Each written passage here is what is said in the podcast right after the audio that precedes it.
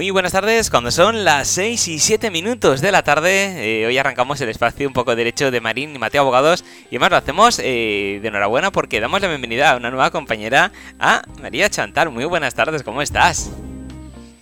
Buenas tardes, José. Muy bien, la verdad que, muy contenta de, estar hoy aquí con, contigo, con tus oyentes.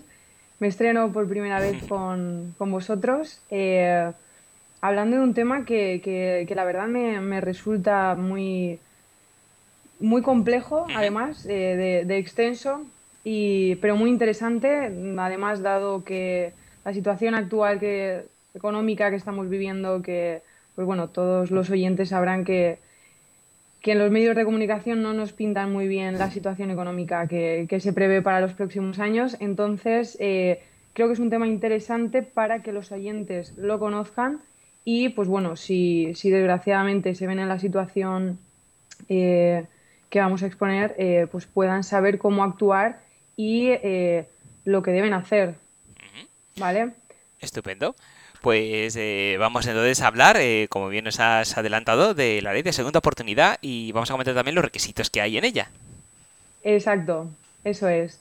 Pues, a ver, mm, la gente suele escuchar lo que la ley de segunda oportunidad, lo, suele escuchar mucho en la televisión, en los, periódicos, pero realmente no se conoce qué es la ley de segunda oportunidad ni los requisitos eh, que, hay que cumplir para acceder a ella.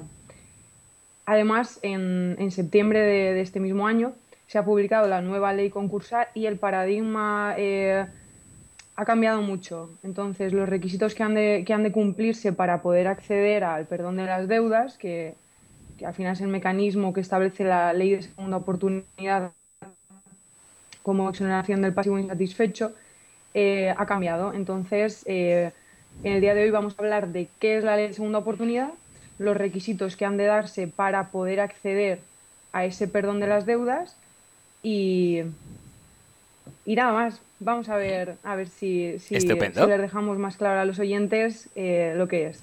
Muy bien, pues vamos al principio precisamente. Eh, ¿Qué es la ley de segunda oportunidad?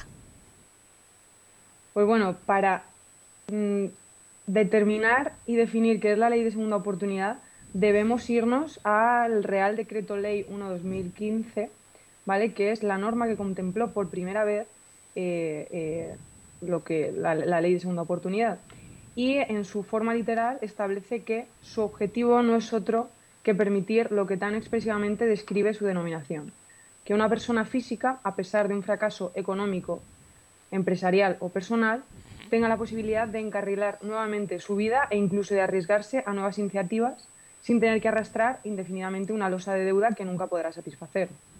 Esto es, queda definido que la ley de segunda oportunidad, el objetivo que tiene, es que aquellos que se encuentran sobreendeudados ¿vale? puedan rehacer su vida sin tener que arrastrar indefinidamente esa carga económica eh, de las deudas.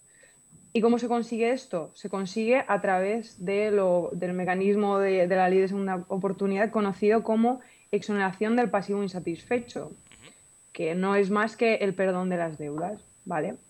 No obstante ello, hay que tener en cuenta que no todas las deudas podrán exonerarse podrán perdonarse y que además habrá que cumplir una serie de, requisitos para, poder solicitar lo que se conoce como, como EPI, exoneración del pasivo insatisfecho. Entonces, eh, hay que también contestar a la pregunta de si puede cualquier persona o empresa solicitar la exoneración del pasivo insatisfecho. Pues bien, la ley de segunda oportunidad se creó y se aprobó para que los particulares y autónomos, esto es personas naturales, no las empresas, pudieran empezar de nuevo, de cero, eh, cuando, pues, cuando se les hubiera concedido el beneficio, de, eh, el beneficio de exoneración del pasivo insatisfecho, el perdón de sus deudas, por lo que serán los mismos quienes podrán solicitarlo. Esto es, las empresas no van a poder solicitar eh, esa exoneración, ese perdón. ¿Vale? Y muchos oyentes se preguntarán, ¿qué es eso de la exoneración del pasivo insatisfecho? Porque, bueno, el perdón de las deudas eh, queda, queda más claro. Pero, pero, pero el concepto jurídico es la exoneración del pasivo insatisfecho. Pues bien, Con la reforma de la ley concursal que hemos comentado, que se produjo en septiembre de 2022, es la ley 5-2022 de 5 de septiembre, por si a algún oyente le interesa echarle un vistazo, aunque es un poco farragosa y extensa, pues eh, establece que lo que se conocía como beneficio de exoneración del pasivo insatisfecho con anterioridad a esta reforma pasa a denominarse exoneración del pasivo insatisfecho. ¿Y esto por qué?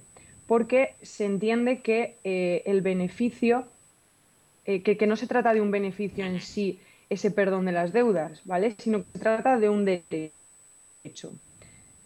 Se, reconoce así la facultad de, los particulares y autónomos de eh, hacer borrón y cuenta nueva y soltar así ese lastre de las deudas pasadas sin que se entienda con ello que es un beneficio. ¿Vale? ¿Y qué hay que hacer para eh, mm, solicitar ese, esa exoneración del pasivo insatisfecho, ese perdón de las deudas? Pues bueno, primero hay que pasar por un concurso de acreedores. Que a algunos a lo mejor también les suena a chino y tal, o seguramente lo hayan escuchado más relacionado con empresas, pero no. También las personas jurídicas pueden y deben solicitar el concurso de acreedores en ciertos casos. Y este mm, sería uno de ellos, cuando se pretenda el perdón de las deudas. ¿Y cuándo hay que solicitar el concurso de acreedores? Pues bueno, habrá que solicitarlo en caso de insolvencia actual o inminente. ¿Qué significa ello? Pues cuando tú preveas que, cuando tú sepas que no vas a poder hacer frente ahora mismo a, unas obligaciones, a unas deudas, o preveas que no podrás hacerlo. Esto es, imagínate pues la cuota del préstamo hipotecario, que tú mm, sepas que este mes no vas a poder hacer frente o el mes que viene no vas a poder hacer frente. Pues debes solicitarlo, siempre y cuando tengas más de, dos acreedores. A esto ya no, me remito a otros posts de, derecho concursal que hay en la web, para ampliar más, más información sobre, sobre, el concurso de acreedores. Pero bueno, centrándonos en, en, el perdón de las deudas, primero se debe solicitar el concurso de acreedores. Y este concurso de acreedores podrá desarrollarse con la liquidación de la masa activa, esto es, con el pago a los acreedores de, de, de esos derechos que tengan frente a nosotros, con al final la venta o, o, la entrega del dinero que se tenga a esos acreedores, pues con, la liquidación de la masa activa, en este caso se daría una exoneración del pasivo insatisfecho directa, o en caso de que, por ejemplo, queramos conservar la vivienda habitual, se daría una liquidación, eh, un, un, plan de pagos, ¿vale? Entonces aquí iríamos a una exoneración del pasivo insatisfecho con un plan de pagos, ¿vale? ¿Y qué requisitos hay que cumplir para acceder a esta exoneración del pasivo insatisfecho? Pues bueno, también queda contemplado en la nueva ley concursal que establece que una vez finalizado el concurso podrá solicitarse esta exoneración, pero eh, hay que cumplir requisitos adicionales a los establecidos en la ley concursal anterior. ¿vale? La ley lo establece de forma negativa, esto es, señala aquellos extremos que no deberán cumplirse para que se entienda que el deudor es de buena fe. Entonces, para poder obtener el perdón de las deudas, no podrá darse ninguna de las siguientes circunstancias, ¿vale? Que serían seis. Primero, no haber cometido, no haber sido condenado en los diez años anteriores a la solicitud del concurso, a la solicitud de la exoneración, perdón, por delitos contra el patrimonio, contra el orden socioeconómico, de falsedad documental contra la hacienda pública y la seguridad social o contra los derechos de los trabajadores. Segundo, no haber sido sancionado por la Administración en los diez años anteriores a la solicitud por alguna infracción tributaria o de la seguridad social. Tercero, no haber sido declarado culpable del concurso. Cuarto, no haber sido declarado como persona afectada en una sentencia de calificación de concurso en los diez años anteriores a la solicitud. Quinto, no haber, no haber incumplido los deberes de colaboración e información respecto a las autoridades concursales, esto es los jueces y los administradores. Y sexto y último, cuando se proporcione información falsa o engañosa en el concurso y se haya derivado como consecuencia de una actuación temeraria o negligente por parte del deudor concursado al momento de encontrar el endeudamiento, aunque no haya recibido la consideración de concurso culpable. No obstante ello, hay que tener en cuenta que hay algunas deudas que no se podrán exonerar, cuyo detalle se encuentra eh, explícito y determinado en el artículo 489 de la ley concursal, pero dado que son varias las deudas que no pueden exonerarse y que existen varios matices sobre las mismas, eh, nos referenciamos a nuestro post para que los oyentes puedan hacer un mejor seguimiento y puedan determinarlo de una manera más profunda que a lo mejor eh, aquí que, puede ser más, más complicado. No obstante, hay que tener en cuenta que eh, estas deudas que el, artículo establece eh, no, son, no son cerradas, ¿vale? El juez podrá determinar que otras deudas no serán total o parcialmente exonerables cuando sea necesario mm, para evitar que uno de los acreedores entre en estado de insolvencia por eh, esta extinción de, su derecho de crédito contra el deudor. ¿Y qué pasa cuando cuando se concede este perdón de las deudas, esta exoneración del pasivo insatisfecho? Pues bueno, una vez se presenta la solicitud de exoneración del pasivo insatisfecho por el deudor, el juez lo revisará y, si concurren las circunstancias para su aprobación, acordará la concesión de la exoneración del pasivo insatisfecho, del perdón de las deudas.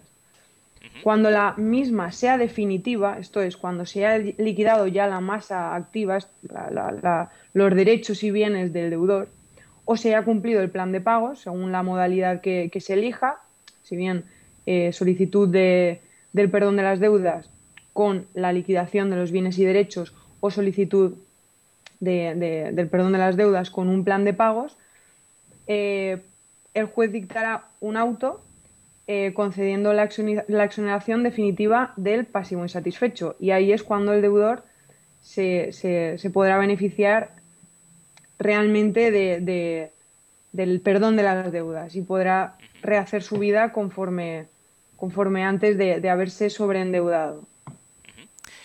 ¿Y se podría solicitar una nueva exoneración del pasivo insatisfecho tras una exoneración previa? Pues sí, para el caso de que, de que se haya exonerado, perdonado mediante un plan de pago, recordemos que, hay dos modalidades de perdón de deudas, o mediante la liquidación de la masa activa, mediante la venta o entrega de los bienes a, esos acreedores, o mediante un plan de pagos, ¿vale? Pues en el caso de que, se, de que previamente se haya exonerado mediante un plan de pago, será preciso que hayan transcurrido al menos dos años desde la, desde la exoneración definitiva, ¿vale? Y para el caso de que previamente se haya exonerado con la liquidación de la masa activa, será preciso que hayan transcurrido al menos cinco años desde el auto que concede esa exoneración definitiva. Siempre habrá que cumplirse al menos esos dos o cinco años según el caso. A partir de ahí se puede solicitar cuando, cuando se quiera. Estupendo. ¿Y, qué pasa entonces con los créditos o derechos de los acreedores que tienen frente a un deudor al que se le ha perdonado las deudas? Pues los acreedores en estos casos están un poco fastidiados, ¿no? Entonces no podrán ejercer ninguna acción frente al deudor que se le ha, que se le ha concedido ese perdón de las deudas, ¿vale? Lo único que podrán hacer en estos casos eh, podrán centrarse en la revocación de, ese perdón de las deudas, de esa exoneración del pasivo, pero en este caso será el acreedor el que tendrá que probar que concurren una serie de circunstancias, o una de, una, una de ellas, las cuales se establecen en el artículo 400, bueno, no, no, creo que les interese mucho porque esto es muy, muy de derecho, ¿vale? En el artículo eh, 493 de la ley concursal, ¿vale?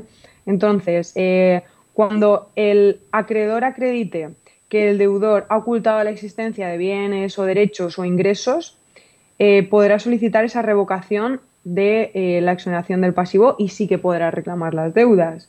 O cuando durante los tres años siguientes el deudor viniera a fortuna por por bueno, mm, haber aceptado una herencia o por juegos de azar, también podrá solicitar esa revocación. Y en el caso también de que en el momento de la solicitud de la exoneración se estuviera tramitando un procedimiento penal o administrativo eh, y dentro de los tres años siguientes a la exoneración recayera sentencia firme o resolución administrativa firme que le condene al deudor, el acreedor también podrá solicitar que se le revoque ese, ese derecho, esa, ese perdón de las deudas. Pero si no, en, otros casos, mm, el acreedor tendrá que, tendrá que asumir que no podrá reclamar en ningún caso eh, ningún crédito que tenga contra, contra el deudor. Bueno, como hemos visto, eh, que este tema es bastante peliagudo y como muy bien os tenéis enseñados, cada caso es particular y no se puede hacer todo de manera genérica, sino hay que ver en detalle y estudiar cada caso porque cada uno tiene sus circunstancias, pues a lo mejor alguna persona que nos está yendo o nos oiga después o nos vea puede tener alguna duda. Eh, ¿Cómo pueden contactar eh, con vosotros como grandes expertos que sois de la materia para que les podáis asesorar? Sí, claro, con nosotros pueden contactar mm, mediante página web en la página www.marinimateoabogados.es, en el teléfono de contacto 96 32 28 76 eh, también mm, presencialmente en la calle Don Juan de Austria número 38, puerta 10. Y nuestra primera consulta es gratuita, mm, por, lo que, por lo que podríamos darle ahí una primera, eh, un primer matiz, estudiar un poco su, su, caso en particular y si fuera necesario agendar una reunión, eh, porque como bien has comentado, mm, cada, cada caso es muy particular y, tiene sus, sus, matices, entonces eh, lo mejor es siempre ir al caso concreto, estudiarlo bien y ofrecer una, solución para, estos casos que la verdad, eh, aunque no lo creamos, hay mucha gente que se encuentra eh, en estas situaciones y, desde Marina Mateo Abogados lo que queremos es pues darle al final una solución, una ayuda que, es lo único que, estas personas en esta situación buscan, la verdad, porque es una situación complicada y, pero bueno, como vemos, hay solución y se puede encontrar el perdón de las deudas. Estupendo, pues muchísimas gracias, María Chantal, un placer. Bienvenida a, a Get Radio y nos vemos y escuchamos en el siguiente espacio.